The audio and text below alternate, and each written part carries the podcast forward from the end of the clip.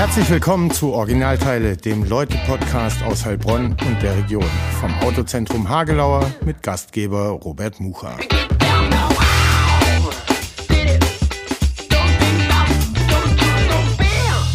Herzlich willkommen nach einer kleinen Corona-Pause. Mich und meine Familie hat es erwischt und äh, deshalb jetzt gerade nicht im Zwei-Wochen-Takt zum Originalteile-Podcast Folge 32 wie immer und immer noch. Und da sind wir sehr happy drüber ähm, mit unserem Freund und Partner, dem Autozentrum Hagelauer aus der Südstraße, der diesen Podcast möglich macht und seit jetzt äh, drei Jahren äh, mit dabei ist.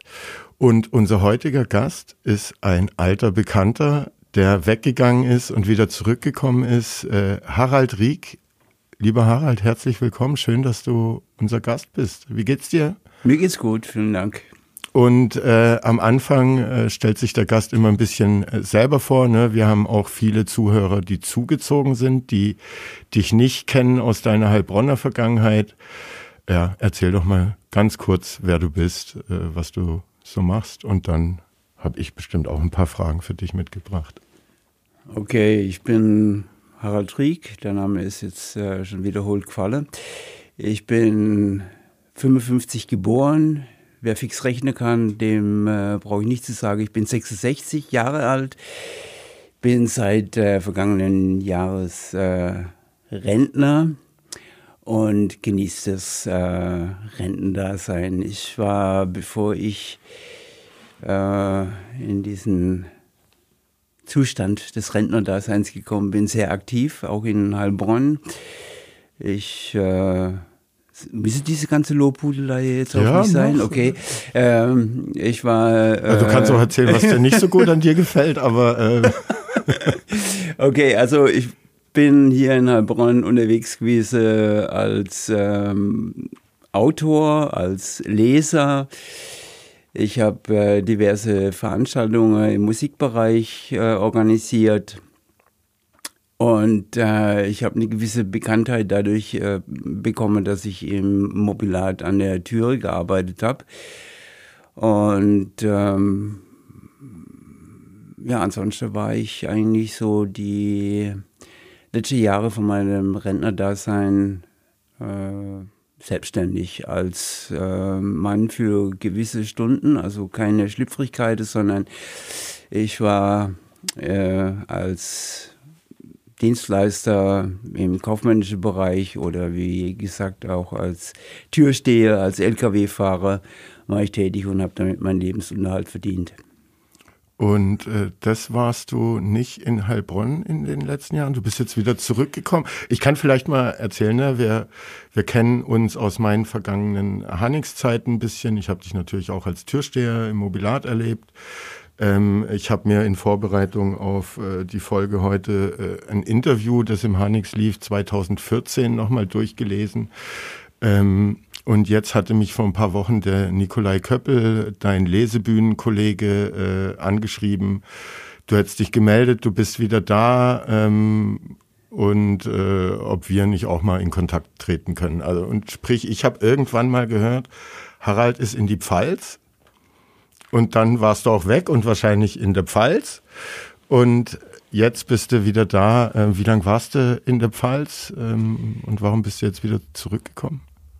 Äh, ja, ich bin äh, in die Pfalz gezogen, also nicht gezielt in die Pfalz, sondern äh, ich war krankheitsbedingt äh, irgendwann an einem Punkt, dass ich äh, merkt habe, ich muss mich verändern und ich brauche Ruhe und ich möchte aufs Land. Also ich war vorher schon ein Stadtkind und habe eigentlich auch äh, dadurch, dass ich als Türsteher gearbeitet habe, äh, sehr viel im Nightlife äh, mich bewegt. Und das heißt, äh, die ganze Geschichte, die wollte ich abschließen, vor allen Dingen auch dadurch, dass ich als äh, ja, Harald sehr bekannt war. Wenn ich in der Stadt unterwegs war, bin ich ständig angehalten worden und Leute haben mit mir geredet. Und ich wollte einfach einen Abstand kriegen und bin dann in die Pfalz gezogen, auf ein kleines Dorf oder in ein kleines Dorf. Und äh, ich hatte das große Glück, dass das ein ziemlich äh, interessanter Platz war. Es ist in der Nähe von Ludwigshafen und ungefähr äh, zehn Bahnminuten von Bad Dürkheim entfernt. Und äh, da gab es eine sehr rege kulturelle, ein sehr reges kulturelles Leben und das hat mich äh, sehr Wie bist angemacht, du auf ja. dieses Dorf aufmerksam geworden? Also gab es da schon äh, vorher Kontakte aufgrund deiner Autoren- und Lesertätigkeit? Nö, das war eigentlich so, wie es vielleicht für viele äh, andere auch der Fall ist. Ich habe eine Frau kennengelernt, äh, dann sind wir daher? zusammengezogen und dann habe ich sie besser kennengelernt und dann haben wir uns wieder getrennt, weil das war dann doch nix. Und wir haben dann zwar äh, noch ja, ein paar Jahre in einer Wohngemeinschaft zusammengelebt. Und äh, die Wohnung, die ist gekündigt worden und ich habe dann äh, ganz dringend schnell äh, wieder einen Platz gesucht, wo ich äh, unterkommen kann. Und da waren Angebote, so Düsseldorf oder äh, Bremen. Aber ich wollte unter keine Umstände wieder auf in eine Großstadt. Und da bin ich dann äh, in meinem Geburtsort Ötheim gelandet. Und äh, am Anfang war das so widerstrebend, weil es war eigentlich so für mich, äh, dass ich gedacht habe, ja, da bin ich geboren, da möchte ich jetzt nicht zwingend sterben. Ja, also ich hoffe, dass ich noch eine Weile mitmache, aber äh, manche Tiere machen das ja, dass sie an ihren Geburtsort zurückkommen, um äh, da zu verenden. Also ich drücke mir mal die Daumen, dass es noch eine Weile hin ist, bis es soweit äh, ist. Und ich habe mich mittlerweile auch mit der Situation auf dem Dorf arrangiert. Also das ist sehr angenehm. Und dann bist du nicht nach Bremen oder Düsseldorf, sondern äh, ich habe mal nachgeschaut, hi- hieß das Ellerstadt? Ellerstadt, genau. Ja, also Aber das war ein Dorf. Wie groß, wie viele Einwohner? zweieinhalbtausend Einwohner. Allerdings, äh, es ist so eine, ja, so eine Schlafstadt. Da viele, die äh, von den neu zugezogenen, also neu zugezogen, so im Lauf der letzten 30, 40 Jahre, die arbeiten bei BASF oder SAP oder im äh, sozialen Bereich oder als Lehrer, Lehrerin. Ähm, und demzufolge war eigentlich auch gegeben, dass es ein relativ hohes Bildungsniveau hat. Also es war sehr angenehm, da sich zu bewegen. Und vor allen Dingen, die Pfälzer sind sehr offen. Ja, also es ist nie die Situation, du kommst in äh, Gaststätte, äh, dass dich jemand scheel anguckt, wenn du äh, an den Tisch dich setzt oder du wirst sogar aufgefordert, komm, setz dich her. Äh, da sehe ich schon ein ziemlich großes Manko, was die ähm, Mentalität hier anlangt. Ne? Wobei ich jetzt auch sagen muss, ich bin kein Stück anders. Ja. Habe hab ich, äh, hab ich auch noch da stehen. Aber äh, dann warst du da in Ellerstadt auf dem, auf dem Dorf und äh, wie war dein Leben da? Hat sich dein Biorhythmus und Schlafrhythmus geändert, äh, weil das Nachtleben und die Nachtökonomie heißt es, glaube ich, äh, weggefallen sind? Äh, was hast du dort getrieben? Äh, waren da Kühe um dich rum und all sowas? Äh, oder stellt man sich das zu romantisch vor? Ja, Kühe äh, gab es wohl auch, aber die waren alle im Stall. Also es gab keine Weide oder sowas. Ne? Es ist äh, hauptsächlich äh, Weinbaugebiet und Obstbaugebiet.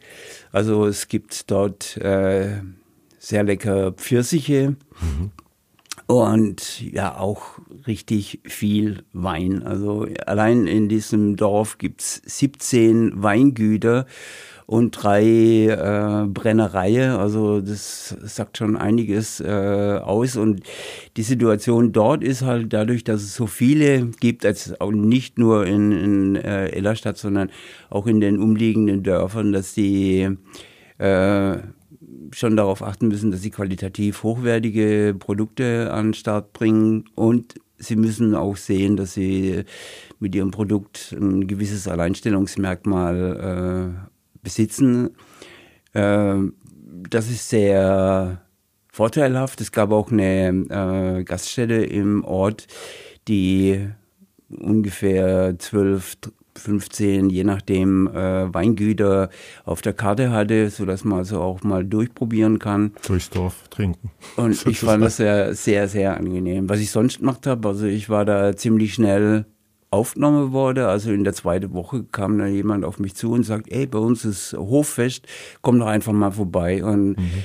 Es war wirklich äh, so wie die Türe öffnen in äh, Welt, die mir bis zu dem Zeitpunkt, also so in der Weise gar nicht bekannt war. Ja. Was für eine Welt meinst du da? Also die Winzerwelt äh, auf dem Pelzer Land oder ähm, äh, die Offenheit des Menschenschlages dort im Vergleich zu dem, was du, du warst ja glaube ich immer hier in der Region, ne? in ja. Ötheim aufgewachsen, dann nach Heilbronn ähm, hier immer gearbeitet und unterwegs gewesen. Ähm, ja, also die. Was für eine Welt hat sich dir da aufgetan? Also nur um so mal ein Bild davon zu kriegen, äh, die bei zweieinhalbtausend Einwohnern gab es äh, sehr viele Künstler und Künstlerinnen. Also das hast du vorher gewusst schon, nein, bevor du dahin nein, bist? Nein, das nee. war mir absolut. Also äh, Ellerstadt war ein Zufallswohnort. Ja, ja, ja, okay. Ja. Äh, also Aber die, Zufälle gibt es ja nicht. Bitte? Zufälle soll es ja nicht geben. ja, es gibt äh, ja, okay. Ardo Köstler hat ja auch ein sehr interessantes Buch darüber geschrieben. Aber gut, ähm, es gab äh, in der Weihnachtszeit, jetzt nur als Beispiel, in der Weihnachtszeit gab es äh, eine Werkverkaufsschau und da waren die Maler, Malerinnen, Videoarbeiten, die da ausgestellt wurden, Bildhauer, es waren insgesamt 22 Stände, also äh, die allesamt äh, aus Ellerstadt, Künstlern aus Ellerstadt gehört mhm. haben. Und da sind jetzt nicht, wie ich jetzt zum Beispiel als Schreiber äh, war ich nicht präsent, auch die Musiker und Musikerinnen waren nicht präsent.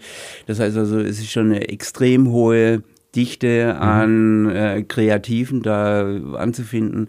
Und ähm, ich habe eine Lesereihe initiiert. Das heißt, ich habe einmal im Monat gute Nachtgeschichten vorgetragen. Und äh, ich war da in Ateliers, im Friseurladen, im Dorflädle, im Fahrradschuppen von der Rheinhardbahn. Und ich bin immer wieder auch so beim Spazierengehen oder Einkaufen äh, angesprochen worden. Ey, ich habe Interesse an äh, einer Lesung bei mir, ich räume das Wohnzimmer aus oder ich mhm. habe dann endlich mal den Anlass, meinen Garde auf Vordermann zu bringen. Und so war ich in sehr viele Privatbereiche oder auch in äh, Arbeitsplätzen von Künstlern, von Friseuren. Ja, mhm. das war sehr, sehr ansprechend. Ja, und vor allen Dingen äh, bei diesen Lesungen hat sich ergeben, dass da viele äh, so die Hemmschwelle, die jetzt zum Beispiel in einer Gaststätte äh, vorhanden ist, gar nicht vorgefunden haben. Das mhm. heißt, es sind viele da gewesen, die gesagt haben, ey, das finde ich total klasse. Normalerweise äh, kenne ich die meisten hier vom Sehen und man grüßt sich und aber so ins Gespräch kommt man eigentlich selten. Und dann bei den Lesungen, was dann halt so, wenn ich fertig war, dann saß man noch äh, beisammen, hat Pfälzer Wein getrunken und eine Brezel gegessen und sich unterhalten. Und das fand ich eigentlich äh, ein ziemlich interessantes Element, dass da eben auch so diese mhm. sozialen Kontakte entstanden sind und auch gepflegt werden konnten. Ja. Und äh, waren die Ellerstatter dann auch neugierig auf dich und wer da gekommen ist und von wo und äh, dass der dann da so Sachen initiiert, ähm, weil du ja gemeint hast, die Pfälzer sind sehr offen. Ähm, da schließe ich draus, dass sie vielleicht auch einfach neugieriger auf äh, neue Menschen äh, sind als jetzt der gemeine Heilbronner. Hast du das so wahrgenommen? Ähm, also das Interesse an dir und deiner Person? Du stellst ja auch optisch was da, ähm, wahrscheinlich. Wobei, wenn es da viele Künstler gab, gab es vielleicht ein paar, die äh, jetzt nicht so, was man vielleicht klischeemäßig äh, im, im Kopf hat, wie so ein Pfälzer Dorfbewohner aussieht. Ähm, aber ja, wie haben die auf dich äh, reagiert? Ähm, also ich hatte nicht das Gefühl, ich bin ein Exot, sondern ich war einfach da und ja, dann sieht man einfach mal, wie weit das mit mir gehen kann. Und Äh, ich denke, das ist schon ein sehr großer Vertrauensbeweis, wenn jemand sagt, ich lade nicht nur dich, sondern ich lasse ja auch äh, die ganzen Zuhörer und Zuhörerinnen dann in meine Wohnung oder in meinen Garten. Also mhm. äh, das geht ja auch so weit, dass du bei denen in die Küche gehst und dir ein Getränk holst oder dass du bei denen die Toilette benutzt. Also das sind ja auch äh, sehr intime Bereiche dann auch, mhm. äh, die da geöffnet werden. Und das denke ich schon, äh, da ist schon ein ziemlicher Unterschied äh, zu dem, was ich hier, Heilbronn oder jetzt auch die Umgebung erlebe. Äh, Würdest du das Konzept hier ausprobieren wollen? Äh, oder glaubst du, äh, das wird keinen Sinn machen, weil es nicht funktionieren würde, bis auf so eine Vielleicht findet man auch mal einen Heilbronner Friseur, aber irgendwo im Wohnzimmer oder in ganz privaten Bereichen äh, sozusagen jemanden und andere reinzulassen, ist ja nochmal was anderes. Ja, natürlich. Ich bin natürlich äh, schon interessiert an neue Erfahrungen. Das heißt also, ich wäre auch durchaus bereit, äh, sowas hier äh, anzugehen. Ähm, es gibt ja in anderen Städten die Möglichkeit, also ich weiß es jetzt von Düsseldorf, da gibt es Wohnzimmerkonzerte oder mhm. äh, Wohnzimmerveranstaltungen, auch äh, Ausstellungen von, von äh, Maler, Malerinnen oder Bildhauern oder Installationen, die da zu sehen sind. Ähm, grundsätzlich ja, also wer Interesse hat. Ich bin auch äh, angesprochen worden und habe das dann auch äh, umgesetzt dass mich jemand für eine Geburtstagsfeier oder eine äh, Firmenfeier angefragt hat. Und natürlich, klar, das sind Erfahrungen, wo ich dann mit Menschen zu tun habe, die ich äh, so mhm. nicht, normalerweise nicht erreiche. Und ja, das ist schon immer sehr interessant, mhm. äh, neue Erfahrungen zu machen und äh, da auch weiterzugehen. Ja.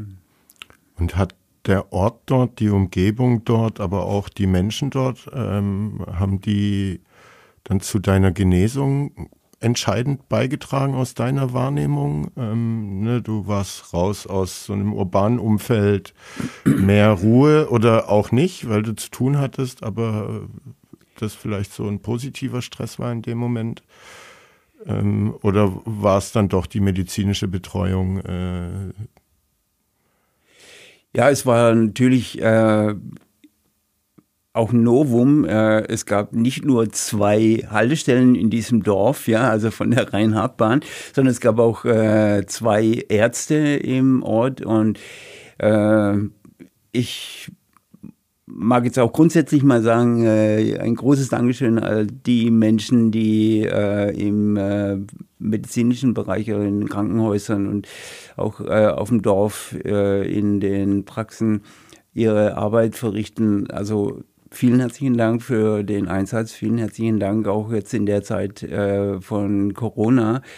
Ich war auch in Ludwigshafen in der Zeit im Krankenhaus und ich denke, das hat äh, sehr vielen sehr viel abverlangt. Mhm. Und äh, ich finde, das ist eine sehr tapfere äh, Arbeitsweise, die diese Menschen da gezeigt haben. Und da war natürlich klar die medizinische Betreuung, auch die Sicherheit, dass ich wusste, okay, wenn mir jetzt irgendwie was passiert oder wenn irgendwas verrutscht, äh, dann bin ich da relativ schnell in äh, sicheren Händen. Und auf der anderen Seite, was dann so im alltäglichen Leben interessant war, das war die Ruhe, ja, mhm. die gute Luft. Wenn ich beim Spazieren gehe, also es gibt da nicht wirklich große Hügel. Ich glaube, die äh, höchste Erhebung ist so an die 300 Meter hoch. Aber es gibt da wirklich das größte zusammenhängende Waldgebiet Deutschlands, der Pfälzer Wald.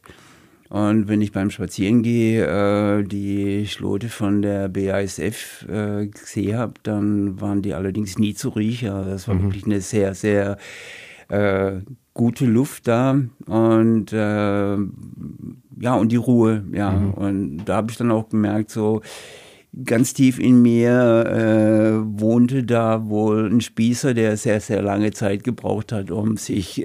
äh, zu offenbaren und da ist es dann äh, zum Vorschein gekommen also es war alles sehr ruhig ja mhm. Und hat dir das gefallen? Hat dir das merklich gut getan? Super, ja. Ja, ja es hat mich dann äh, tatsächlich, und da kommt dann auch wieder der Spießer, äh, genervt, wenn da die Wochenendausflügler aus Mannheim, Heidelberg in Pfälzerwald gefahren sind und die waren mhm. dann natürlich immer durch den Ort durch und dann auch die ganzen Motorradfahrer, die da sich nicht äh, ja, gehemmt haben, da mhm. durchzufahren und mit ihren äh, Knattermaschinen da zu lärmen. Also da war wirklich so äh, ja, hast du auch mal beim Ordnungsamt angerufen wegen Um Gottes Willen. Jetzt rufe ich auch noch Gott an. Ja, aber ganz sicher, äh, äh, sowas, also das ist fernab von dem, was ich mir ja. äh, vorstelle. Also ganz gewiss nicht. Ja. Und hast du lange gebraucht, um dich auf diese Ruhe um und einzustellen? Ne? Wenn du hast ja angedeutet, davor war einfach jeden Tag Action, selbst wenn du nicht arbeiten musstest ähm, war der Smalltalk vorprogrammiert, äh, wenn du durch Heilbronn gelaufen bist. Und plötzlich, äh, ja, das Eichhörnchen fragt halt nicht im Pfälzerwald, äh, was du heute sonst noch vorhast. Hat es lange gebraucht? Nee, das war nee. wie ein Schalterumlege. Also am Anfang hatte ich natürlich schon so meine Bedenken, ja, da komme ich jetzt dahin und äh, ja, äh, rein von, von der Optik her, äh, denke ich, da kann sich wahrscheinlich der eine oder andere dran stören. Also ich habe das ja auch hier erlebt, dass mhm. äh, ich ja jetzt zum Beispiel auf einem Dorffest mal aufgefordert wurde, ich soll doch bitte äh, verschwinden, ja, mhm. ansonsten äh, das war auf dem Hoffesten in der Pfalz nicht der Fall. Unter gar keine Umstände. Also es ja. ging immer sehr, sehr flott voran. Ich habe nie den Eindruck gehabt, dass ich jetzt irgendwie beäugt werde oder dass mhm. mir jemand äh, Böses will oder äh, mir da unangenehm begegnet ist. Und natürlich klar, es gibt da auch Nazis, es gibt da auch äh, unangenehme Menschen, die äh, ja jetzt nicht unbedingt Nazis sein müssen, aber sehr reaktionär sind. Aber äh, mit denen muss ich ja nichts zu tun haben. Und mhm. insofern war der Umgang mit den meisten Menschen sehr angenehm. Ja. Und hat es dich auch sozusagen für den Alltag entspannt oder hast du hier in Heilbronn das auch nicht irgendwo und wenn es nur klein war im Hinterkopf äh, mit dir mitgetragen, ob du heute wieder aufgefordert wirst zu gehen oder äh, du halt einen Blick wahrnimmst, wo du weißt, ah, okay, ähm, da stört sich jemand an dem Hoodie oder dem, was auch immer, Ohrring, dem Cappy, äh, mein Style. Ähm, hast du das hier mit dir rumgetragen, so im Alltag? Und bist du das dort schnell losgeworden? Ja, das war ruckzuck, äh, war das vorbei. Also und hier hast du das aber schon gehabt. Das, ja, ich habe äh, zumindest mal diese Distanz. Ja, also man braucht schon viel, viel länger, bis man dann so warm wird, bis man dann äh, so in die innere Kreise jetzt in irgendwelche Zusammenhänge reinkommt, bis man akzeptiert wird. Ich denke, mhm. äh, hier wird auch ich mag jetzt niemand zu nahe treten, aber ich denke, für viele ist es dann auch so immer eine Frage des Status, ja. Äh, kann ich mit dem, äh, ist es opportun, mich jetzt mit dem sehen zu lassen oder ist es vielleicht sogar erstrebenswert, jetzt mit jemandem mhm. äh, bekannt zu sein, ja, also so diese, diese äh, Personality-Show, die habe ich jetzt dort in der Pfalz überhaupt nicht erlebt. Also am Anfang war das dann so, dass ich gedacht habe, naja gut, okay, wenn ich jetzt da hinkomme und äh, so hemdsärmelig unterwegs bin im Sommer und äh, du bist tätowiert und Glatzkopf und äh, bist dann schon mal anders gekleidet als andere in deinem mhm. Alter, da habe ich da schon so gedacht, na, das könnte Vorbehalte. Aber du wirst auf der Straße gegrüßt mhm. von jung und alt, mhm. ja. Du kannst also schon ziemlich genau festmachen, wenn dich Hat jemand. Hat dich das irritiert? Hast du ein bisschen gebraucht, bis du zurückgrüßt, oder? Ja, natürlich, klar. Ich meine, das bin ich von hier äh, nicht wirklich gewohnt, dass man hier gegrüßt wird. Ich habe früher in der Bahnhofsvorstadt gewohnt. Äh, da ist man eigentlich eher so aneinander vorbeigegangen und äh, ja, häufig äh, so mit offenem Blick, wie jetzt in der Pfalz, habe ich das eigentlich sehr selten erlebt. Mhm. Eigentlich eher so die Situation, äh, dass es dann so provokativ rüberkommt. Ne? Also, ähm, und in der Pfalz, ja, die gehen an dir vorbei. Oder auch wenn ich beim Einkaufen war, ähm, ist ziemlich schnell per Du. Mhm. Und das ist jetzt nicht irgendwie so ein anbieterndes äh, per Du sein, sondern äh, du kommst da hin und äh, ich wurde dann zum Beispiel angesprochen, dass sie gesagt haben, ey, ich äh, weiß, du heißt Harald, ich habe äh, einen Bericht in der äh, Rheinpfalz in der Rheinpfalz gelesen und ähm, ich bin die bla bla bla, das war halt die Frau, die äh, im Bäckerlade äh, bedient hat. Mhm.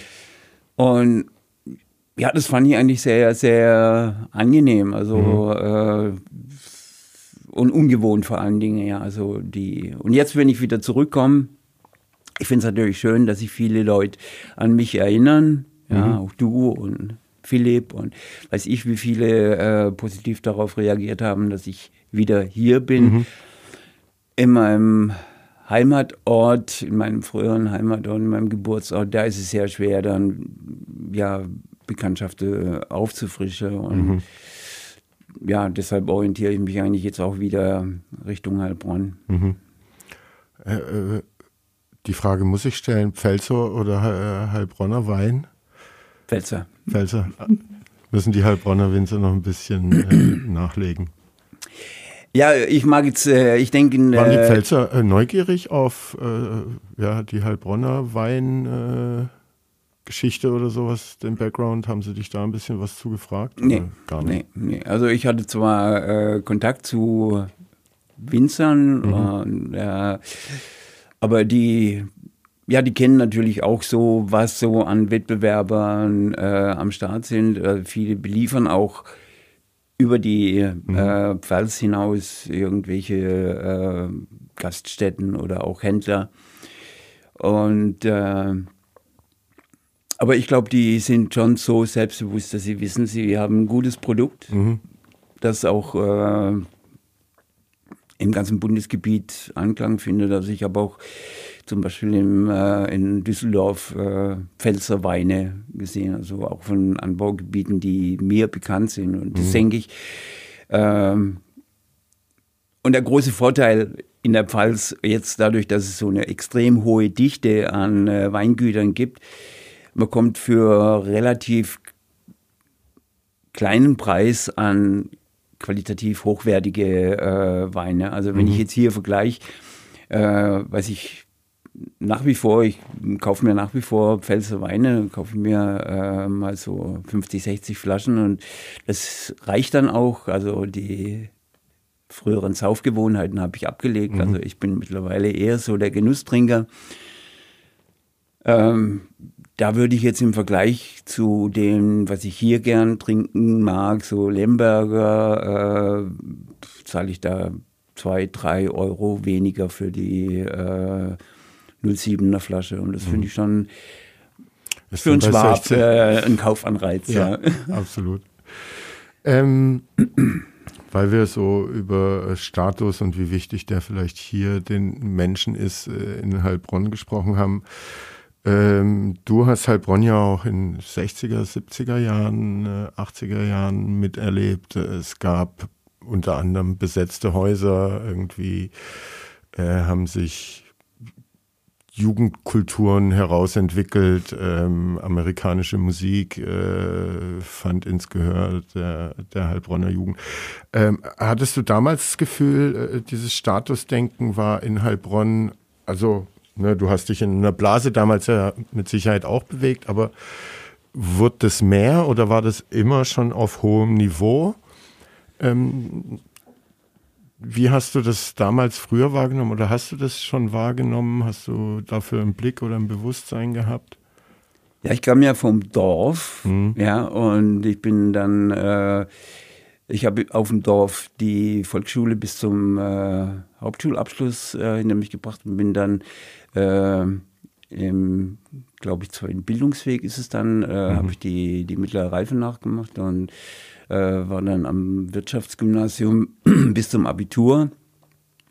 Und in der Zeit äh, gab es natürlich schon die äh, Szene am ähm, Janssen, äh, wer ins Hansi ging, also ins Hans-Rieser Haus, mhm. äh, das waren dann schon so ziemlich abgezirkelte, äh, teilweise auch schon sehr elitäre äh, Kreise. Also das mhm. war dann schon sehr schwierig, da reinzukommen. Es war dann für mich ja ein, einer, der mit mir zusammen in der Klasse war, mit dem ich mich eigentlich auf eine freundschaftliche Ebene dann auch irgendwann mal so bewegt habe. äh, der mir dann so quasi als Türöffner die Möglichkeit gegeben, jetzt so auch mal bei denen zu stehen, die äh, am ja, Stehcafé oben an der Allee äh, unterwegs waren oder äh, wenn du dann ins Hansi zu einem Konzert bist, dass sie dich dann akzeptiert haben. Ja. Aber es war schon auch was in den war, Kreisen elitär, ja. Was waren das dann äh, für Leute, die da ins Hans-Rieser-Haus, was lief da? Konzerte liefen da? Äh, da lief so ziemlich alles Mögliche, also äh, so von Deutschrock über Jazz, mhm. Und da sind dann die Zahnarzt- und Recht, Rechtsanwaltssöhne und Töchter hingegangen oder wie muss ich mir das vorstellen? Äh, ich mag jetzt niemand zu nahe treten. Ich kenne jetzt auch den äh, sozialen Hintergrund von mhm. vielen ganz einfach nicht, aber ich weiß, äh, ich war am Wirtschaftsgymnasium und das Wirtschaftsgymnasium, das war äh, entweder du kamst von dem von der Wirtschaftsschule, also das war dann so dieser zweite Bildungsweg. Mhm. Oder es war ein Absteigergymnasium. Das heißt also, all die ganzen Schüler, äh, die an anderen Gymnasien äh, Personen und Krater ja. waren, die sind dann auf dieses äh, WG oder ans TG, also ans mhm. Technische Gymnasium, abgeschoben worden. Und da haben die sich dann ja bis zum Abitur dann noch äh, durcharbeiten können. Und ähm, da war dann schon so, ja, das ist derjenige, der auch schon äh, zu Schulzeiten war das Novum, wenn jemand ein Auto hatte. Mhm. Ja, und äh, was ja heute wahrscheinlich schon äh, irgendwie zwingend dazugehört, dass man mhm. als äh, Abiturient da schon mit dem Auto vorfährt. Und da hat sich das dann schon gezeigt. Also ich war in der Zeit, äh, ich habe bei Fiat äh, in den Sommerferien gearbeitet und äh, die anderen, die sind dann äh, mit der mit Urlaubsbräune ja. aus. Italien gekommen oder aus Spanien. Äh, da war dann schon der Unterschied. Also unser eins hatte dann halt so, was die Hemden bedeckt haben, war weiß und der Rest mhm. war äh, braun. Also da waren dann schon so diese sichtbaren Unterschiede. Mhm. Aber auch im äh, äh, ja, in der Art und Weise, wie man miteinander umgegangen ist. Ja, es war in der Zeit gerade die. die Wir sprechen äh, da über die 70er oder 60er noch? Oder? 70er. Mhm. Und da gab es dann auch so die äh, Lehrmittelfreiheit. Also die, äh, ich musste zum Teil noch meine Bücher bezahlen. Mhm. Ja. Und es kam erst so im Laufe der Zeit, dass die äh, Bücher allesamt von den Schulen gestellt waren. Und das heißt, ich bin dann natürlich äh, mit dem Geld, was ich so auf dem, bei Feldarbeit oder auf dem Bau oder jetzt auch in den Sommerferien bei Fiat verdient habe, da musste ich dann meine Busfahrkarte mit finanzieren, da musste ich dann meine äh, Bücher damit finanzieren. Da bist du noch aus Ötheim reingefahren nach Heilbronn mit dem Bus? Ja. Mhm. Wie lange ging also so eine das Fahrt? War ganz normal, ja. ja wie lange ging so eine Fahrt? Dreiviertel Stunde. Ja. Ja. Kommt man auch gut nach Stuttgart heute. ja, ja, schon, klar. Ich meine, äh, ich denke, okay. äh, ohnehin, es hat sich damals alles etwas langsamer bewegt als mhm. äh, heute. Ja. Also auch der Informationsfluss, die Art und Weise, wie wir uns bewegt haben, war alles etwas gemächlicher. Ne? Obwohl meine Oma, die ist zum Beispiel noch äh, mit dem Leiterwagen von Ötheim auf den Markt nach Heilbronn und hat da äh, verkauft und getauscht und äh, mhm. gekauft. Und das war dann ein Tagwerk, ja. Mhm. Und das war natürlich dann für uns, die wir jetzt eine Busverbindung hatten, äh, die ist allerdings äh, abends um 18.45 Uhr ist der letzte Bus nach Heilbronn gefahren. Der hat da eine Kehrtwende, macht es dann wieder zurückfahren. Mhm. Und äh, wenn du dann abends äh, in die Stadt gefahren bist, dann äh, musstest du entweder zu Fuß gehen oder, oder campen. Lang, ja. Oder lange in der Stadt bleiben. Ja. ähm, in den 70ern war dann sozusagen deine Heilbronner Jugendzeit äh, und äh, in dem Interview von 2014 na, habe ich gelesen, dass du so ein bisschen politisch interessierter und engagierter wurdest, äh, als deine Geschwister in äh, die Obhut von irgendwelchen Kirchenmännern äh, gestellt wurden und äh, die Leute das nicht so wahrgenommen haben, äh, diese Obhutspflicht, äh, wie es hätte sein sollen, und du dann so ein bisschen das Vertrauen in Obrigkeiten verloren hast, misstrauischer wurdest, dich auch mit dann Leuten, die ähnlich denken, umgeben hast. Ähm, was war das für eine Zeit? Also man kann sich heute nicht vorstellen, dass in Heilbronn mal besetzte Häuser zum Beispiel da waren oder ich weiß nicht, was für Bücherzirkel und so weiter es gab, äh, welche Schriften da gelesen wurden. Aber es war ja doch alles ein bisschen, das hattest du auch beschrieben, äh, rebellisch, anarchisch, äh, in dieser Blase, sage ich mal zumindest. Aber ja, was war das für eine Szene? Wie bist du da reingekommen? Wo hast du da überall gewohnt und besetzt? Oder was habt ihr auf die Beine gestellt, um ja auf Missstände äh, hinzuweisen zum Beispiel? Ja, es gab ähm, im Weiperzentrum äh, oder äh, ich weiß nicht mehr genau, was alles äh, so in der Zeit besetzt wurde, gab es ja auch die ersten Jugend Zentren, mhm. selbstverwaltete Jugendzentren, also auch die Zeiten der, der Club Alpha in Schwäbisch Hall äh, sich da etabliert hat oder auch in, in äh, Heilbronn dann auch die, die Hausbesitzer-Szene, mhm. die dann allerdings auch ziemlich schnell kanalisiert wurde, sodass es auch wieder auf so eine legale Ebene mhm. äh, gebracht wurde. Ähm, es gab dann auch äh, später noch Hausbesetzungen, die allerdings äh, sehr schnell beendet waren. Also die Heilbronn hatte zwar, es gab so eine Vorgabe vom äh, Innenminister von Baden-Württemberg, dass die Hausbesetzungen innerhalb von 24 Stunden beendet sein werden. Und das hat eigentlich auch überall geklappt, äh, mhm. mit Ausnahme von einer Hausbesetzung in Heilbronn. Das war unten gegenüber vom Hauptbahnhof, da war ein altes Hotel. Äh, das sollte und wurde dann auch abgerissen. Und an diesem Hotel angebaut war ein Wohntrakt und da hatte die äh, Besitzerin, die Kreissparkasse, vergessen, dass da Menschen drin wohnen. Mhm. Äh, Hast du da und, auch drin gewohnt? Äh, bitte? Hast du da auch drin gewohnt?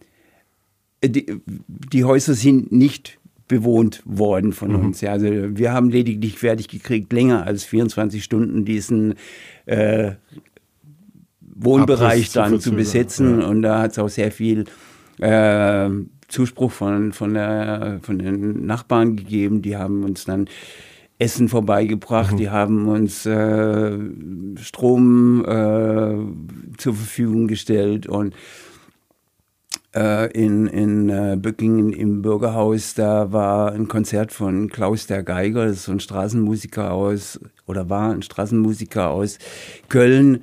Und er ist dann mit den ganzen Zuschauern oder mit vielen von den Zuschauern, Zuschauerinnen und auch mit den Leuten, die aus Köln mhm. äh, mit hierher gekommen waren, die sind dann auch in das besetzte Haus gekommen.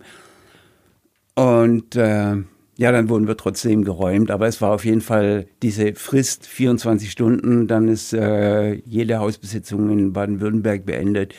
Die haben wir da auf jeden Fall gesprengt und äh, es war dann ein kleiner Sieg für euch. Sozusagen. Jawohl.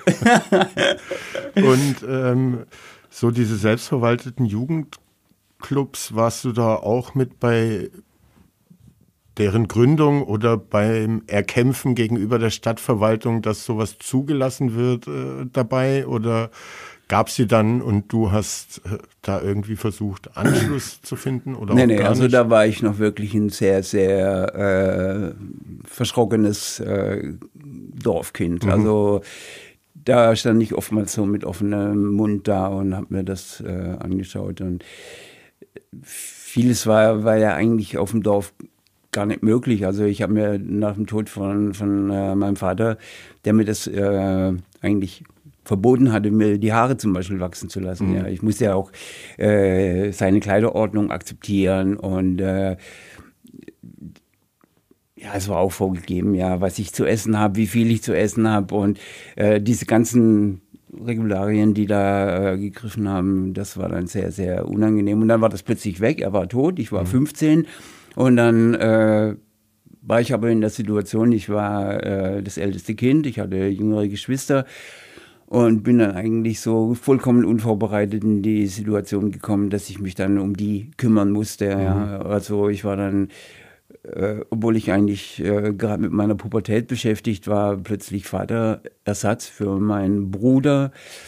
Und äh, ich musste arbeiten. Mhm. Ich hatte also viele von den Vorzügen, die jetzt andere äh, hatten, ja, da, wo man sich einfach so auf einer Spielwiese äh, erfahren und erkunden kann und dann mhm. eben auch so äh, ja, sich festigen kann. Das, das hat sich für mich eigentlich in der Zeit überhaupt nicht ergeben, weil äh, ich hatte die Schule und ich hatte meine Arbeit und ich hatte meine Familie. Mhm. Und äh, da waren so für Spinnerei überhaupt gar kein Platz. Mhm. Ja.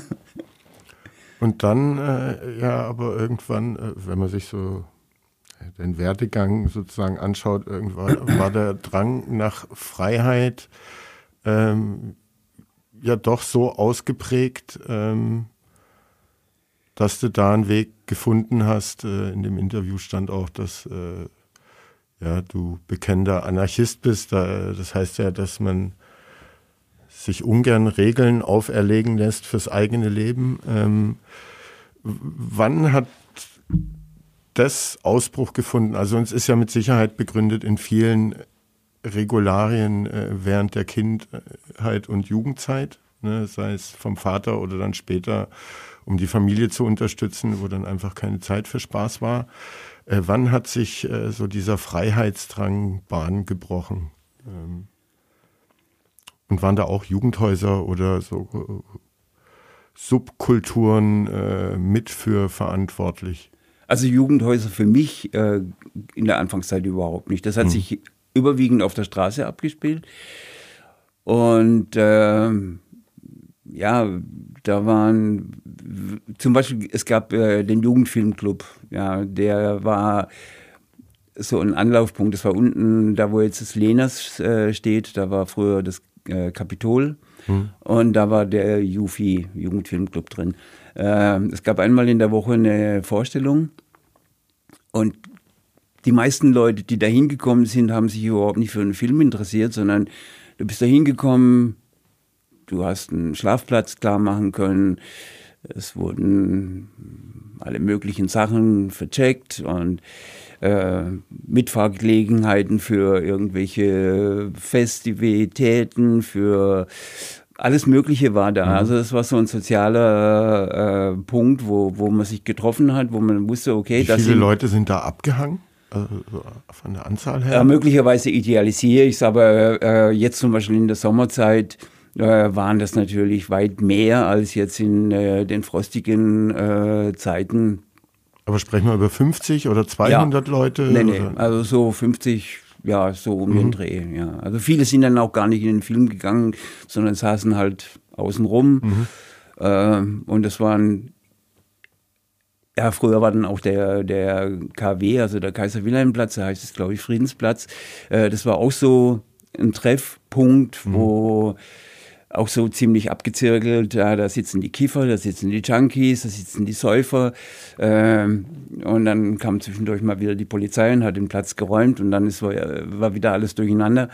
Ähm, das waren so eher die, die Plätze auf der, äh, dass mhm. sich auf der Straße da äh, getroffen hat. Und da war es dann auch ein bisschen offener als jetzt beispielsweise bei Konzerten, wo dann ja. schon so die einzelnen Szenen sich dann getroffen haben. Und es gab damals äh, an der Rosenau den Jazzclub Carve, mhm. der war da in einem Kellerraum. Und es war dann auch so eine etwas elitäre äh, Szene. Vielleicht kam es auch mir nur äh, so vor, weil ich ja schon sehr verschüchtert war und mhm. äh, kann man mit denen reden und äh, die wissen jetzt so, äh, wer ist Charlie Parker und äh, die hören äh, Musik, von der du bis zu dem Zeitpunkt noch nie irgendwas äh, mhm. gehört hast. Äh, ja, oder die, die, die gucken sich Filme an, äh, die dir vollkommen unbekannt sind und dann sitzt du zum ersten Mal an einem Film und guckst dir Godard an oder Truffaut und äh, die diskutieren dann drüber und äh, du sitzt dann einfach so als äh, kleines Pflänzchen daneben dran und äh, hast den Mund äh, gar nicht mehr zugekriegt, was mhm. da jetzt für äh, tolle Einschätzungen da sind. Also das war dann schon, sagen wir mal, schon von meiner Seite aus ein sehr ehrfürchtiges mhm. Begucke und Bestaune, was da alles äh, äh, um mich rum passiert. Ne? Also meine wolltest du auch über Kunst, Musik und Film so reden, mitreden können, wie du das da gehört hast? Also war das so faszinierend, dass du dazugehören wolltest irgendwie oder hast du dich doch immer als zu anders wahrgenommen, vom Dorf kommend, mit so viel Verantwortung ähm, für die eigene Familie, äh, dass du dich so ein Stück weit selber vielleicht auch separiert hast? Äh, für mich war äh, das am Anfang wirklich so ein großes Staunen, ja, was geht alles so. Ähm, und dann kamen so nach und nach dann eben auch die äh, Aktivitäten, ja. Also ich kann es jetzt zeitlich nicht wirklich zuordnen, mhm. aber äh, ich war dann über Jahre äh, sehr aktiv in äh, der Kneipeninitiative. Es war ein loser Zusammenschluss von äh, Menschen. Wir wollten in Heilbronn ein Kulturzentrum aufbauen und äh, etablieren. Und die Idee war, äh, dass wir uns in einem Verein zusammenschließen, über Konzerte oder Veranstaltungen aller Art äh, zum einen Wirkung nach außen zu zeigen. Das mhm. heißt also, dass wir zeigen, wir möchten gerne hier in äh, Heilbronn eine Subkultur etablieren und dann aber auch über die äh, Veranstaltung Geld mhm. in die Kasse zu kriegen, um entsprechende Räume anzumieten. Und äh, der Verein, der hieß äh, Verein zur Förderung der Lebensfreude. Und es war über sehr lange Zeit so eine von den linksalternative äh, Sammelbecke für Stadtindianer, für Anarchos, für äh, Hippies. Mhm. Also es war ein sehr breites äh, Spektrum an, an Menschen, die. 80er, sprechen wir über die 80er ja, jetzt? Ja. ja. Also wobei ich jetzt wirklich rechnen müsste und mhm. Auch vielleicht so in, in alte Flugblätter mal nachgucken äh, müsste. Aber ja, es hat eigentlich dann leider nie funktioniert. Wir hatten einmal äh, ein Objekt, das war da, wo jetzt die Innovationsfabrik äh, mhm. drin äh, untergebracht ist. Da hatten wir Räume Da ist inzwischen eine Programmierschule untergebracht und die Innovationsfabrik ist äh, am Bildungscampus im alten Neckar Express. Äh. okay, okay. Also äh, damit habe ich jetzt offenbart, ich bin hier nicht ja. wirklich äh, unterwegs und kriege da wirklich auch nicht mehr alles mit. Aber auf jeden Fall in diesen äh, Räumen äh, war, waren wir damals interessiert. Wir hatten auch schon den äh, Mietvertrag aber die Stadt hat da äh, interveniert und dann ist äh, Wohnwelt Schweinle da eingezogen. Die, okay. Wir hatten auch schon den rote Punkt, also das heißt, äh, wir hatten auch die Möglichkeit, das Bauvorhabe von dieser Wohnwelt äh, da äh, zu blockieren. Die sind dann äh, auch mit uns in Verhandlungen getreten, um diesen rote Punkt, äh, also die Baufreigabe zu kriegen mhm. und so. Und wir haben das dann irgendwann mal sausen lassen, weil das sind dann äh, Warum habt ihr nicht durchgezogen? Als ein Nachos. ja, es sind so viele. Es war zum Beispiel, wir mussten ja auch viele äh, Spiel mitmachen, ja. Und mhm. dann kam, äh, wir brauchen Parkplätze für die Grundfläche, war dann ausgewiesen, mhm. ja, so und so viele Parkplätze. Und die Parkplätze, die waren dann allerdings nicht an der Straße, zugewiesen, sondern wir haben dann in äh, Leingarten auf dem äh, Freibadparkplatz der, der gehörte ein Parkplatz, hätte uns gehört, mhm. ja. Und für den hatten wir 20.000 Mark bezahlen sollen. Also vollkommen utopisch sowas. Äh, und wir hätten zwei Plätze gebraucht. Das heißt also, wir hätten damals 40.000 mhm. einfach so mal äh, ins Sand setzen müssen. Ja. Und das war natürlich äh, Streitereien, die einfach zermürben. Ja, dann mhm. ist dann irgendwann auch der Zusammenhalt in der Gruppe auseinandergegangen. Lassen wir uns auf Verhandlungen mit der Stadt ein, gehen wir auf die Straße, machen wir Öffentlichkeitsarbeit. Äh, dann ist das Ganze so separiert worden, dass also die eine dann gemäßigtere Wege mhm. gegangen sind und ja, und das war eigentlich so die Bewegung insgesamt, dass es halt auch bei vielen anderen äh, politischen Organisationen festzustellen war, dass man sich so mehr und mehr atomisiert hat. Also mhm. man ist so in kleinen, kleinen, Kleinstzirkeln äh, zusammengekommen. Ausgehöhlt von der Bürokratie und Verwaltungsapparaten. Ja, und äh, also auch von unserer eigenen äh, mhm. Ansprüche, ja. Also klar, wenn da einer äh, bei einem Plenum die ganze Zeit total breit drinne hockt und irgendwann mal äh, sagt er irgendwas, wo du dann denkst, ach komm, jetzt sei einfach still. Also wir wollen hier ernsthaft an der ganzen mhm. Sache, an der, Sache uns abarbeiten und dann, dann passt es einfach nicht. Ja, also und dann wurde auch äh, häufig der Druck von, von außen, jetzt auch von, äh, äh, von Polizei, äh, das, das wurde auch immer äh, größer, so dass man also auch schon äh, ganz anders vorgehen musste. Also mhm. ich war damals in der äh, Anti-AKW-Bewegung oder äh, gegen die Aufrüstung der BRD. Also man waren verschiedene äh, Aktionsbündnisse, in denen man mhm. sich dann äh, organisiert hat. Und da hat sich dann auch die, der Blick für Politik und die Möglichkeiten, äh, die sich real für einen ergeben haben, ja, das hat sich dann alles so verschoben. Also man ist dann von diesem wird mal äh, eingenordet. Ja, man hat äh, ganz einfach auch gemerkt, so dieses Flippige, das ist zwar äh, okay, ja, aber es bringt eigentlich auch nicht wirklich weiter, ja. Mhm. Und auf der anderen Seite waren die in Anführungszeichen etablierten, äh, die wollten mit uns eigentlich gar nichts zu tun hatten, mhm. äh, zu tun haben. Also das war auch äh, ja, wie Anarchos, wir waren zum Beispiel für die Kommunisten äh, konterrevolutionäre, kleinbürgerliche äh, Subjekte, ja. Mhm. Mit uns konnte man auf eine Demo, weil das war klar, okay, da kommen auch jede Menge Leute dann von unserer Seite mit. Aber das war dann so, ja, um mit Lenin zu sprechen, äh, nützliche Idioten. Ja. Mhm. Damit konnte man dann hinterher sagen, wir waren nicht nur äh, fünf von der DKP, sondern äh, da waren 70, 80 äh, mhm. Leute dann mit dabei. Ne. War natürlich auch frustrierend, wenn man in so einer Situation sich dann bewegt und merkt, äh, da bewegt sich eigentlich gar nichts. Ne? Man läuft immer wieder mal so gegen die Wand und das, äh und dann hast du angefangen, Schlagzeug zu spielen und Geschichten zu schreiben? das kam viel später. Okay. Das kam viel später.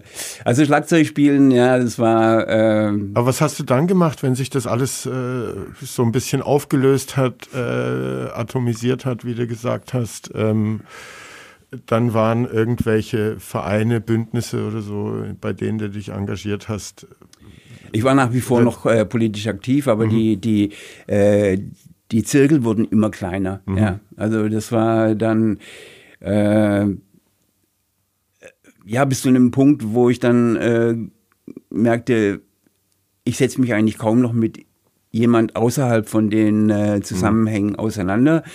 Und ich werde sehr eingeschränkt in der Art und Weise, wie ich die Welt sehe. Ja, und das war eigentlich nicht meine Absicht. Ja, mhm. ich wollte das Spektrum so breit als möglich äh, erfahren ja. und, und das war dann, äh, ja, als dann so in den 80ern die Punk-Zeit losging, mhm. das war dann für mich erfrischend, ja, waren zum einen Clubkonzerte, es gab äh, diese Monsterkonzerte von den großen äh, Stadionbands. Pink Floyd hat damals keine Tour gemacht, die waren mit The Wall, glaube ich, in Düsseldorf installiert. Mhm. Einfach diese, diese, diese Monstrosität äh, in dieser äh, Szene. Musik war für mich schon immer wichtig und dann plötzlich war das alles wieder ja, in kleinen Plätzen, in besetzten Häusern, in Jugendhäusern, in äh, kleinen Clubs möglich und das hat natürlich viel äh, Inspiration gebracht. Also mhm. da war dann, ja. War da dann das Schlagzeug nicht mehr weit? Das war noch immer sehr, sehr immer weit. Noch sehr weit. Okay. Und was äh, hast du dann aber da gemacht? Hast du eher als Konzertbesucher äh, sozusagen die Musik genossen oder hast du eine Band gemanagt oder in. Nee, nee, also Musik war für mich äh, eher so das Konsumding. Mhm. Ja, also ich habe das genossen, so Musik zu hören. Ich war, äh, was für mich dann noch äh, eine Situation war, wo ich dann versucht habe, was äh, auf die Beine zu stellen. Ich habe äh, schon immer so ein bisschen den Traum gehabt, äh, als Buchhändler zu arbeiten. Und in der Zeit, als äh, die Kneipe-Initiative äh, existiert hat, da habe ich so Büchertische gemacht. Und, mhm. äh, und, ganz, ganz am Anfang, so zu Zeiten, als der Jufi äh, existiert hat, äh, da hatte ich so einen Koffer, da hatte ich so Broschüren von, mhm. von Anarchos aus Karlsruhe, die äh, oder Klein, Bücher auch von, von, von Kleinverlagen. Das, das war dann so der Anfang. Und dann habe ich äh, in der Keplerstraße einen Buchladen eröffnet. Der mhm. hat sich dann auch äh, ein Jahr ungefähr gehalten und dann waren meine Ersparnisse weg. Mhm.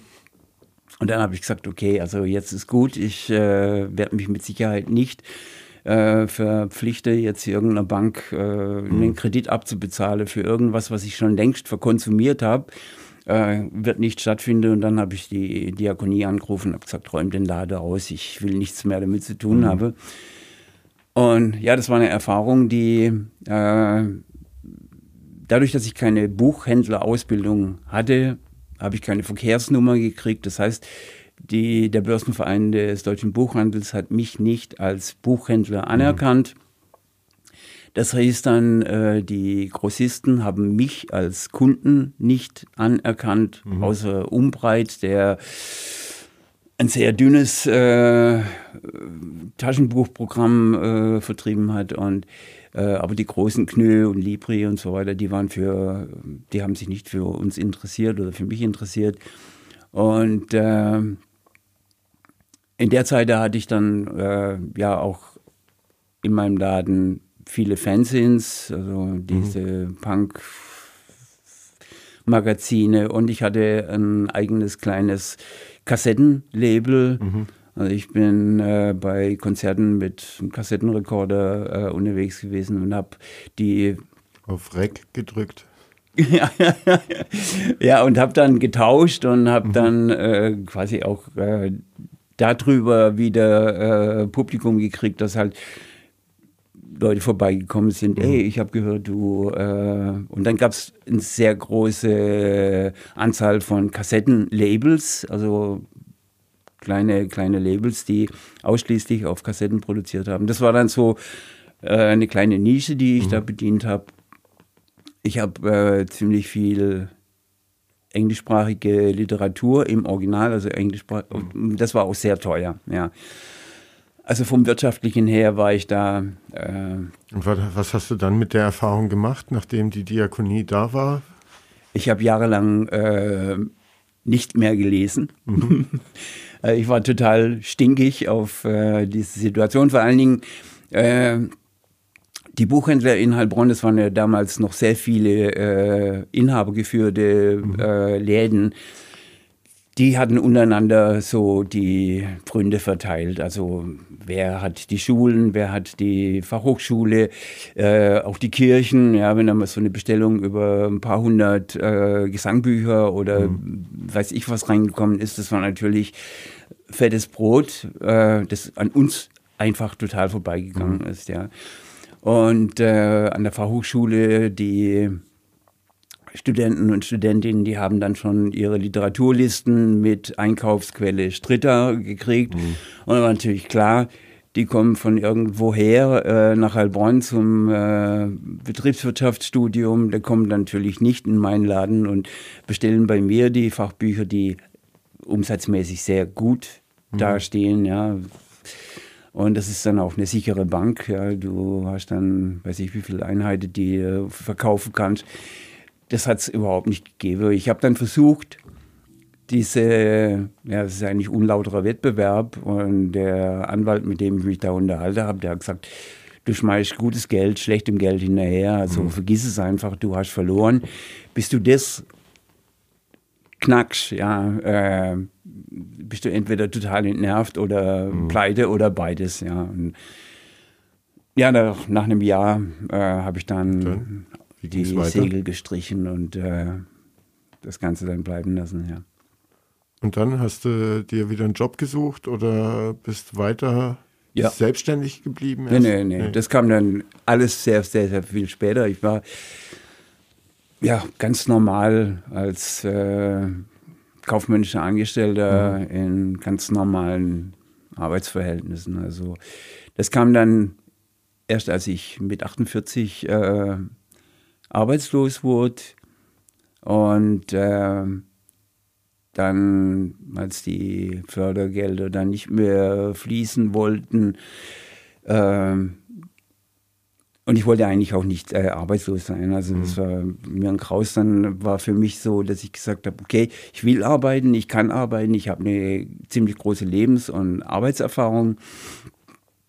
Und äh, dadurch, dass ich in meinem Bekanntenkreis auch viele so Kleinunternehmer hatte, äh, kam es dann, dass ich eben mich selbstständig gemacht habe und äh, bei in der Gastronomie, äh, im Werbebereich, bei Fotografinnen, äh, in der Schreinerei, die keine eigene Verwaltung sich mhm. aufbauen wollte und auch kein, kein Geld hatten, jetzt beispielsweise jemanden fest, selbst als äh, geringfügig Beschäftigten einzustellen, weil du sitzt dann manchmal tagelang da und hast nichts zu tun. Mhm. Und ich war dann halt der, der diesen Puffer äh, mhm. dargestellt hat. Also ich bin dann in die Betriebe gekommen, habe die Buchhaltungsaufbereitung gemacht und äh, auch so das Tagesgeschäft teilweise abgewickelt, Rechnungen schreiben mhm. und so weiter, diese ganzen kaufmännischen Tätigkeiten.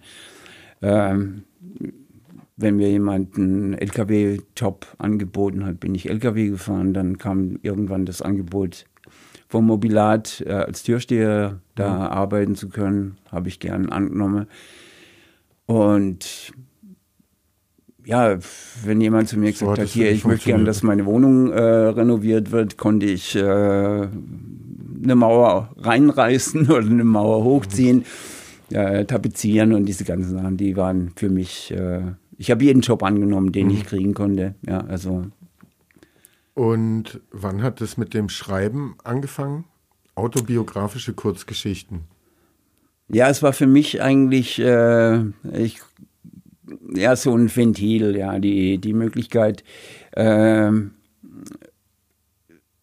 meine, meine Geschichte aufzuarbeiten. Also die, die ersten literarischen Gehversuche, das waren Geschichten aus meiner Kindheit und aus meiner, meiner Jugend. Also faktisch äh, auch die Situation, in der ich groß geworden bin, aufzuarbeiten. Ne? Mhm. Ich war äh, mit einem sehr despotischen alten Herrn äh, in Anführungszeichen gesegnet und äh, da hatte ich sehr viel aufzuarbeiten. Dadurch, dass er mit 42 gestorben ist und ich damals mit meinen 15 Jahren auch gar keine äh, Möglichkeit hatte, mich damit, mich von ihm abzu,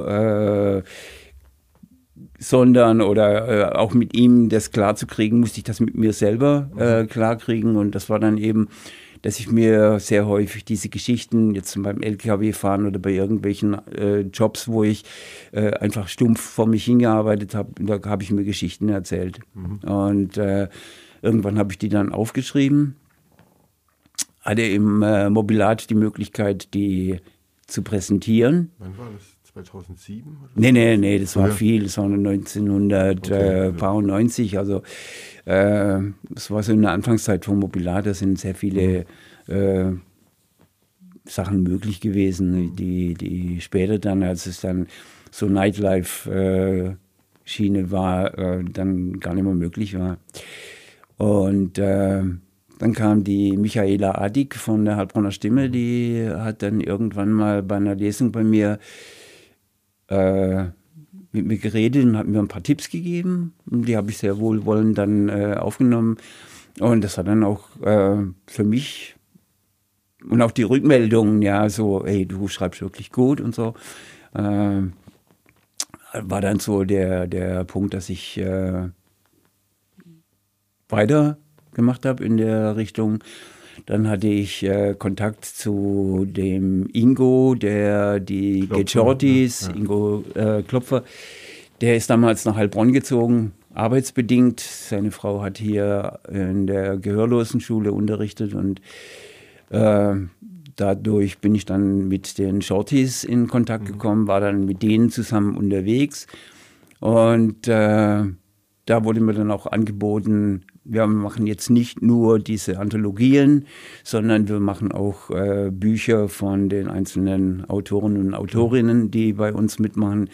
Und da ich die meisten Kurzgeschichten hatte, die veröffentlichungswert waren, mhm. wurde mir angeboten, das erste Buch im Maringo Verlag rauszubringen und das ist dann auch passiert. Das hieß wie? Stärkere als du. Mhm. Es war innerhalb von einem halben Jahr die 500er Auflage komplett ausverkauft.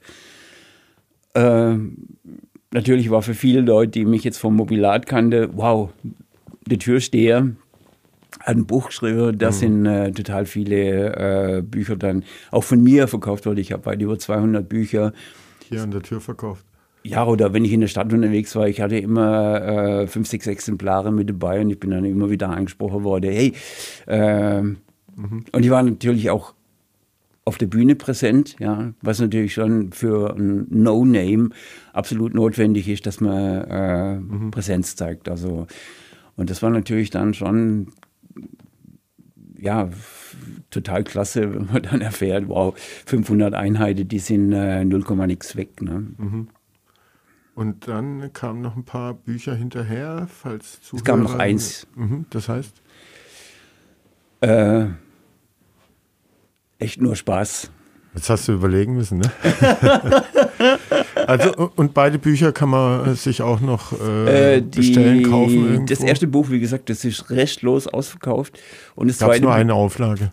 Ja, mhm. und das sind auch die äh, Druckvorlagen äh, perdu. Also mhm. wo die hin sind, weiß ich nicht. Also ich habe vom Verlag, weil ich auch immer wieder darauf angesprochen wurde, auf Ebay wurde das Buch dann auch äh, für einen höheren Preis als der, die 6 Euro äh, gehandelt. Und dann habe ich äh, im Verlag nachgefragt und da habe ich dann die Antwort gekriegt. Zum einen sind die Druckvorlagen weg mhm. und äh, machte einfach was Neues. Und dann kam eben dieses Neue.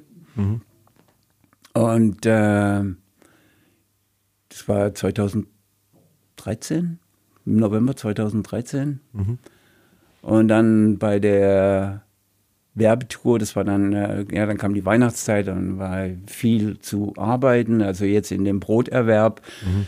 äh, so dass ich auch äh, erstmal tief durchatmen musste. Und dann im Februar, da sollte dann so eine kleine Promotour starten. Und am ersten Termin in Stuttgart äh, im Merlin. Mhm. Äh, da hatte ich einen Schlaganfall und äh, danach war alles anders. Ja. Mhm. Also danach hat sich das alles dann neu sortiert.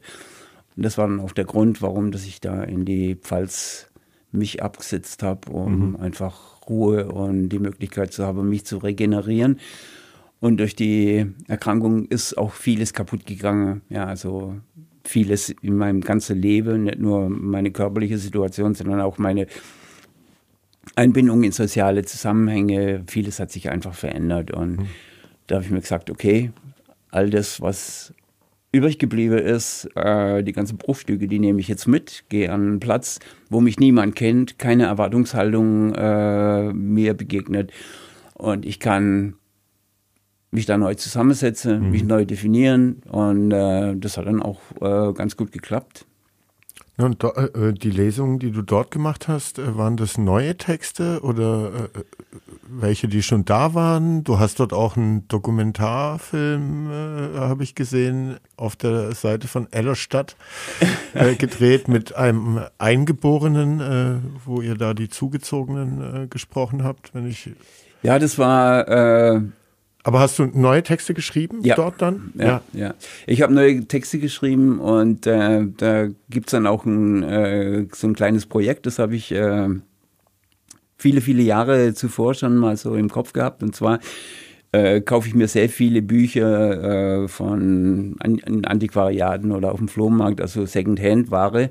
Und in vielen Büchern habe ich äh, Lesezeichen gefunden, die von mhm. den Vorbesitzern und Vorbesitzerinnen da vergessen wurden. Und da habe ich über die Jahre diese Lesezeichen gesammelt mhm.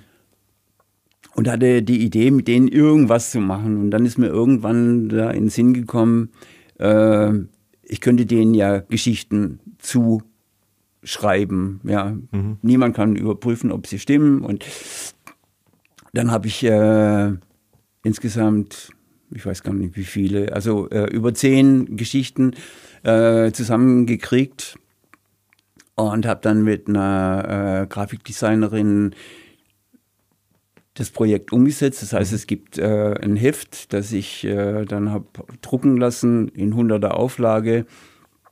Das sind die Geschichten und die Reproduktionen von den äh, Lesezeichen. Mhm. Äh, das ist 2019 äh, veröffentlicht worden. Dann habe ich so in der Vorweihnachtszeit einige von den Exemplaren verkaufen können. Dann kam wieder ein Krankenhausaufenthalt, dann kam Corona und damit waren eigentlich die Lesungen und auch die Möglichkeit, mhm. jetzt in die Öffentlichkeit zu kommen, nicht mehr gegeben. Und jetzt liegen noch etliche von diesen Exemplaren bei mir Wie zu Hause. Heißt, äh, das Heft? Lesezeichen. Mhm. Sinnig, ne? und jetzt bist du wieder hier Warum? Warum ich wieder hier bin? Ja. Ja, weil ich aus der Wohnung geflogen bin. Okay.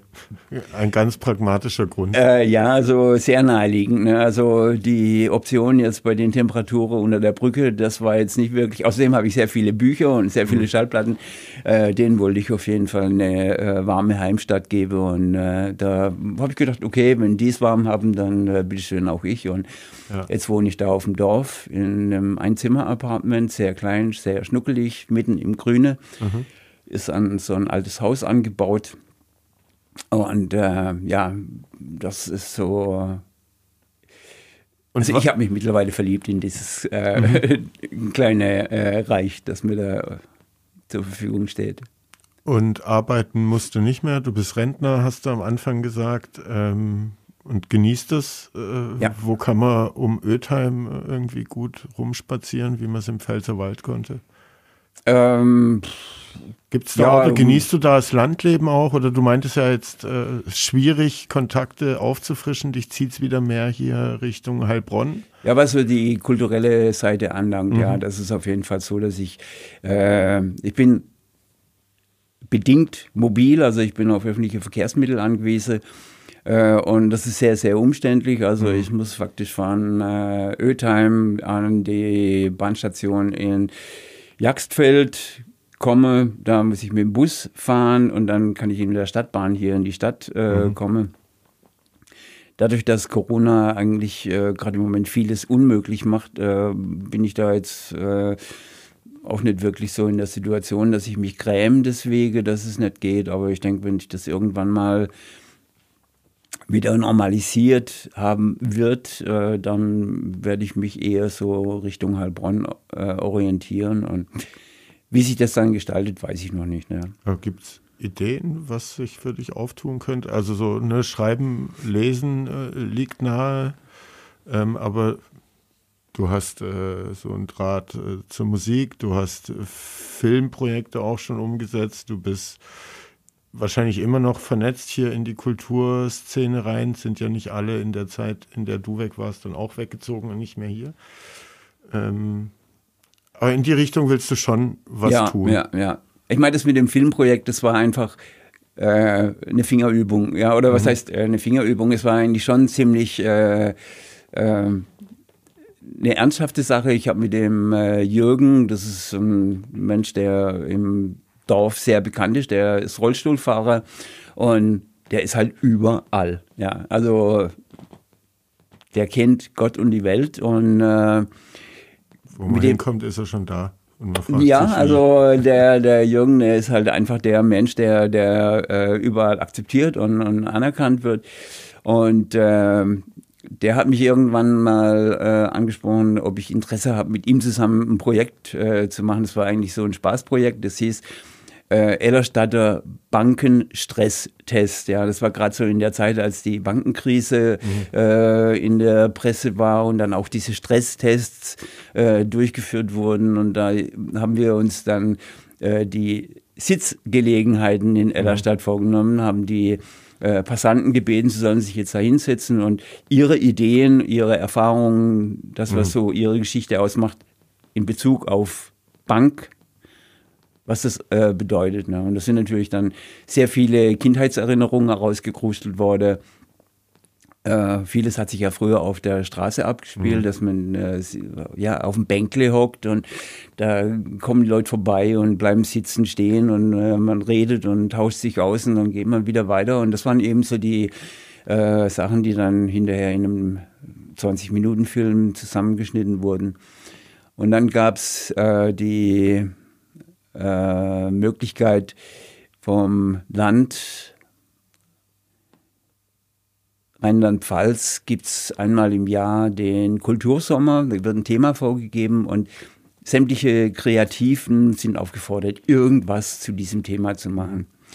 Und da war meine Idee, äh, Menschen zu interviewen, die freiwillig, also keine zwangsweise äh, Emigrierten, sondern äh, Menschen, die freiwillig ihre Heimat verlassen haben und freiwillig nach Ellerstadt gezogen sind. Und das waren dann insgesamt 13 Menschen, die wir da interviewt haben. Da war natürlich jetzt auch Jürgen sehr weit vorne, der kannte mhm. die ganzen Leute. Und ja, da haben wir dann äh, eine Dreiviertelstunde oder 40 Minuten äh, Interviewmaterial zusammengetragen und das waren dann die unterschiedlichsten Stellungnahmen, also von mhm. Brasilianerinnen, äh, Niederländer, Türken, äh, also ein sehr breites Spektrum an, an, an Menschen, die auch unterschiedliche äh, Geschichte haben, die da zusammengekommen sind. Und da gab es dann schon äh, auch für mich dann, weil Sprache für mich eine sehr wichtige äh, Sache ist in meinem Leben, eben auch so Erkenntnisse wie zum Beispiel, dass die halt sagen, äh, die Sprache verändert sich. Ja? Wenn die mhm. über sehr lange Zeit äh, immer wieder mal Kontakt haben mit, ihrem, mit ihrer alten Heimat, äh, dass sie dann merken, es ist antiquiert, die Art und Weise, wie sie reden und mhm. vieles, was äh, Einzug gehalten hat in die äh, Sprachgewohnheiten, das ist neu, ja, da wo sie sich dann auch immer wieder neu orientieren müssen, ja, und das fand ich schon ziemlich interessant, also diese Einschätzung von den, von den Menschen, auch die Denkweise, was wie denken Sie, wie träumen Sie? Träumen mhm. Sie äh, in, in Ihrer Heimat, alten Heimat oder in der deutschen Sprache? Äh, wie essen Sie? Äh, was sind für Sie äh, wichtige Feiertage oder, mhm. oder diese ganzen Rituale? Ähm, und das fand ich schon ziemlich interessant und das haben wir dann ähm, zusammengepackt in den Premiereabend. Ich habe äh, dazu eine Band eingeladen, die äh, Selbsthilfegruppe. Das ist ein Jazzmusiker, der äh, Bernhard Waneschek. Der ist eigentlich ein Jazzmusiker, äh, der auch so vom Musikmachen lebt. Und der hat diese Gruppe zusammengestellt und die sind so in der Tradition der Wandermusikanten. Ähm, das war eine Bewegung, die so äh, in der Wirtschaftskrise Ende des 19. Jahrhunderts entstanden ist. Es sind Menschen aus ihren Dörfern weggezogen. Ein Zirkus als Band sozusagen. Und hab, ja, und äh, die, die, das, das war dann so die Band, die wir da eingeladen haben.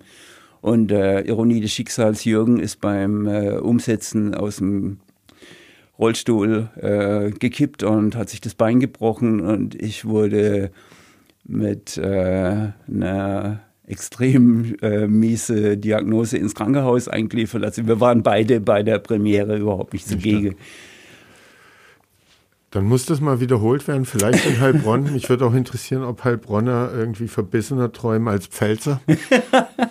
ja, das gut, okay. Mein, äh, mein, mein äh, also ich versuche in meinem Leben nie irgendwas zu wiederholen. Ja, mhm. also das heißt, äh, eine Idee, die darf einmal blühen und dann äh, hat sie äh, ihre ja, Verweildauer äh, hinter sich gebracht ein. und dann es muss was Neues passieren. Ja, also, also, was ich sagen kann, ist auf jeden Fall, dass der Fördertopf äh, im städtischen Kulturamt äh, in der Zeit, äh, wo du jetzt weg warst, deutlich erhöht wurde. Es ist immer noch nicht wahnsinnig rosig, aber ähm, für spannende Projekte sind die da auf jeden Fall offen und wie kann man dich erreichen oder kontaktieren, wenn jetzt Leute äh, die Folge hören und denken, ach Gott, Harald ist wieder da oder ach Gott, ich will mit Harald was umsetzen? Muss man nach Ötheim fahren und da an der Bushaltestelle warten, bis du den Bus nimmst?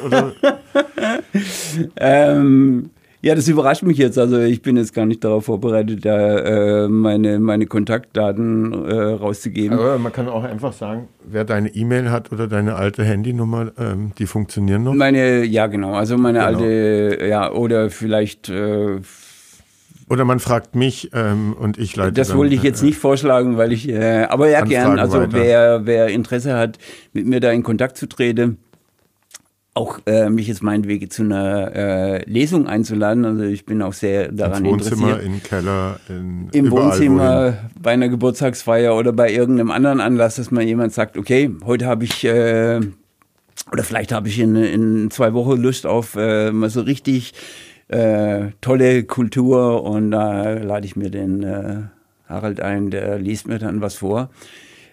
Ich kann auch ich habe zum Beispiel äh, in, in Ellerstadt äh, meine, einen Leseabend verschenkt äh, für die Tombola vom mhm. Äh, Kulturverein. Und da konnten mich die Leute dann zu sich nach Hause einladen. Die hatten dann ihre Freunde, Freundinnen äh, mit am Start. Manche haben mhm. gekocht, haben ein Essen. Und dann in einem Fall war es zum Beispiel das Thema russisches Essen. Da habe ich dann äh, Camino oder weiß ich äh, dazu gelesen und mhm. äh, das hat dann ja schon eigentlich immer so gepasst und das war dann eine runde Sache. Also wer sich sowas vorstellen kann, darf mich gerne äh, kontakten. Wie gesagt, äh, meine alte Kontaktadressen funktionieren allesamt noch. Und ja, es, äh, man kann mich über WhatsApp auch erreichen, mhm. also äh, wer die Kontaktmöglichkeiten hat, oder über den Robert, ja. Also genau. der hat sich ja jetzt bereit erklärt. Ich wollte ihm das nicht aufdrücken, aber. Ja, mache ich sehr gerne. aber dann können wir schon zu, oder was heißt schon? Wir quatschen schon eine ganze Weile zu entweder oder kommen. Ich werfe dir, äh, ich habe äh, eine lange Liste, zwei Begriffe äh, vor die Füße und du äh, entscheidest dich für den, der dir näher ist. Ähm, es ist bestimmt manchmal nicht so ganz einfach. Ähm, aber ja. Du verkaufst mir jetzt nichts, ne? Ich verkaufe. also schreiben oder trommeln? Schreiben. Vorlesen oder vortrommeln? Lesen. Politisch oder unpolitisch? Politisch. Wegziehen oder hinziehen?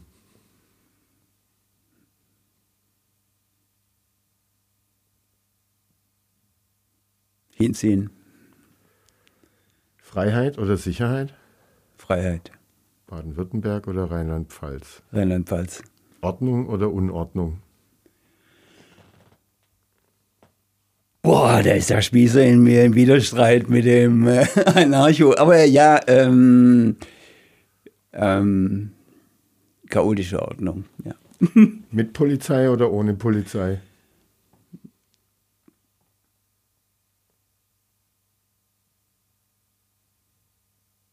Ja, das ist verräterisch, so eine lange Pause.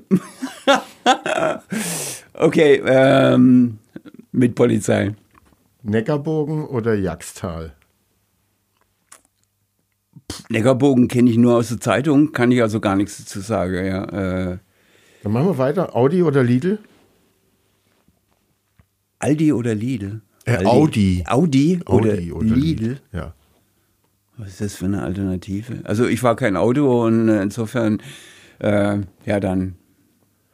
Dann machen wir weiter. Kapitalismus oder Kommunismus? Darf ich auch beide abwählen? Geht einmal. Ja. Okay, danke. Ami oder Russe? Also was die Russen sich gerade im Moment leisten, beziehungsweise der Putin, das sind ja die Russen, ähm, sage ich, äh, die Armees, obwohl die keinen Deut besser sind. Also ja. Heilbronn 2030 oder Heilbronn 1980? 1980. Bier oder Wein? Wein. Gutes Buch lesen oder gute Platte hören? Buch. Kämpfen oder nicht kämpfen? Kämpfen. You don't speak for me oder I'll tell you what to do? You don't speak for me, I'll tell you what to do. You don't speak for me. Spotify oder Walkman?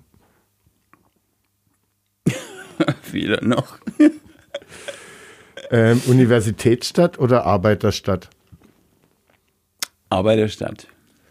Bildungscampus oder Schule des Lebens? Schule des Lebens. Action oder Ruhe?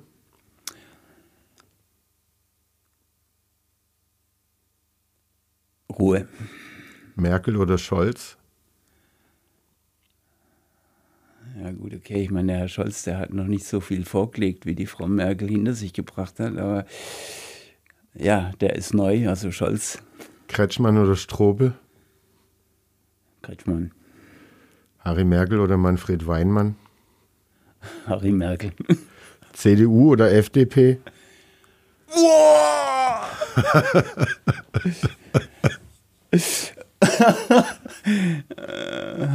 okay. Ähm, ja, also dann äh, CDU. Nicht reinlassen oder rauswerfen?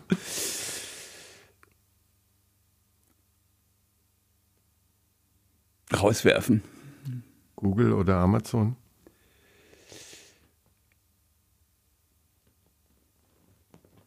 Also irgendwas, Ah, was da nicht kriegt wehtut. Ekelgänsehaut. Ich Äh. Google. Und zum Abschluss Kurzgeschichte oder Roman. Kurzgeschichte. Harald, lieben Dank, hat Spaß gemacht, war sehr interessant. Und ähm, ich leite gerne jede Anfrage äh, zu einer Geburtstagslesung oder ähnlichem an dich weiter. Wenn jetzt aber jemand fragt, ob du beim Tapezieren helfen kannst, sage ich nein, der gute Mann ist Rentner und genießt es. Ja, und ich mag auch nichts verdienen. Also das heißt, äh, äh, mich einfach einlade, mich äh, mit warmem Herzen empfange, das würde mir schon mal ausreichen. Und ein Ich guter Pfälzer Wein und vielleicht ein bisschen was zum Kauen, äh, sagst du dann auch nicht nein. Ja, da sage ich auf jeden Fall auch nicht nein, ja.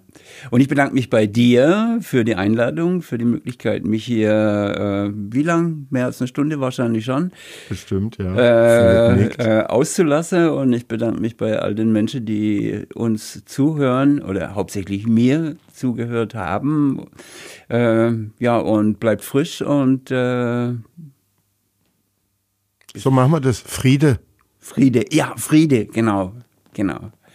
Tschüss, bis zum nächsten Mal. Ciao.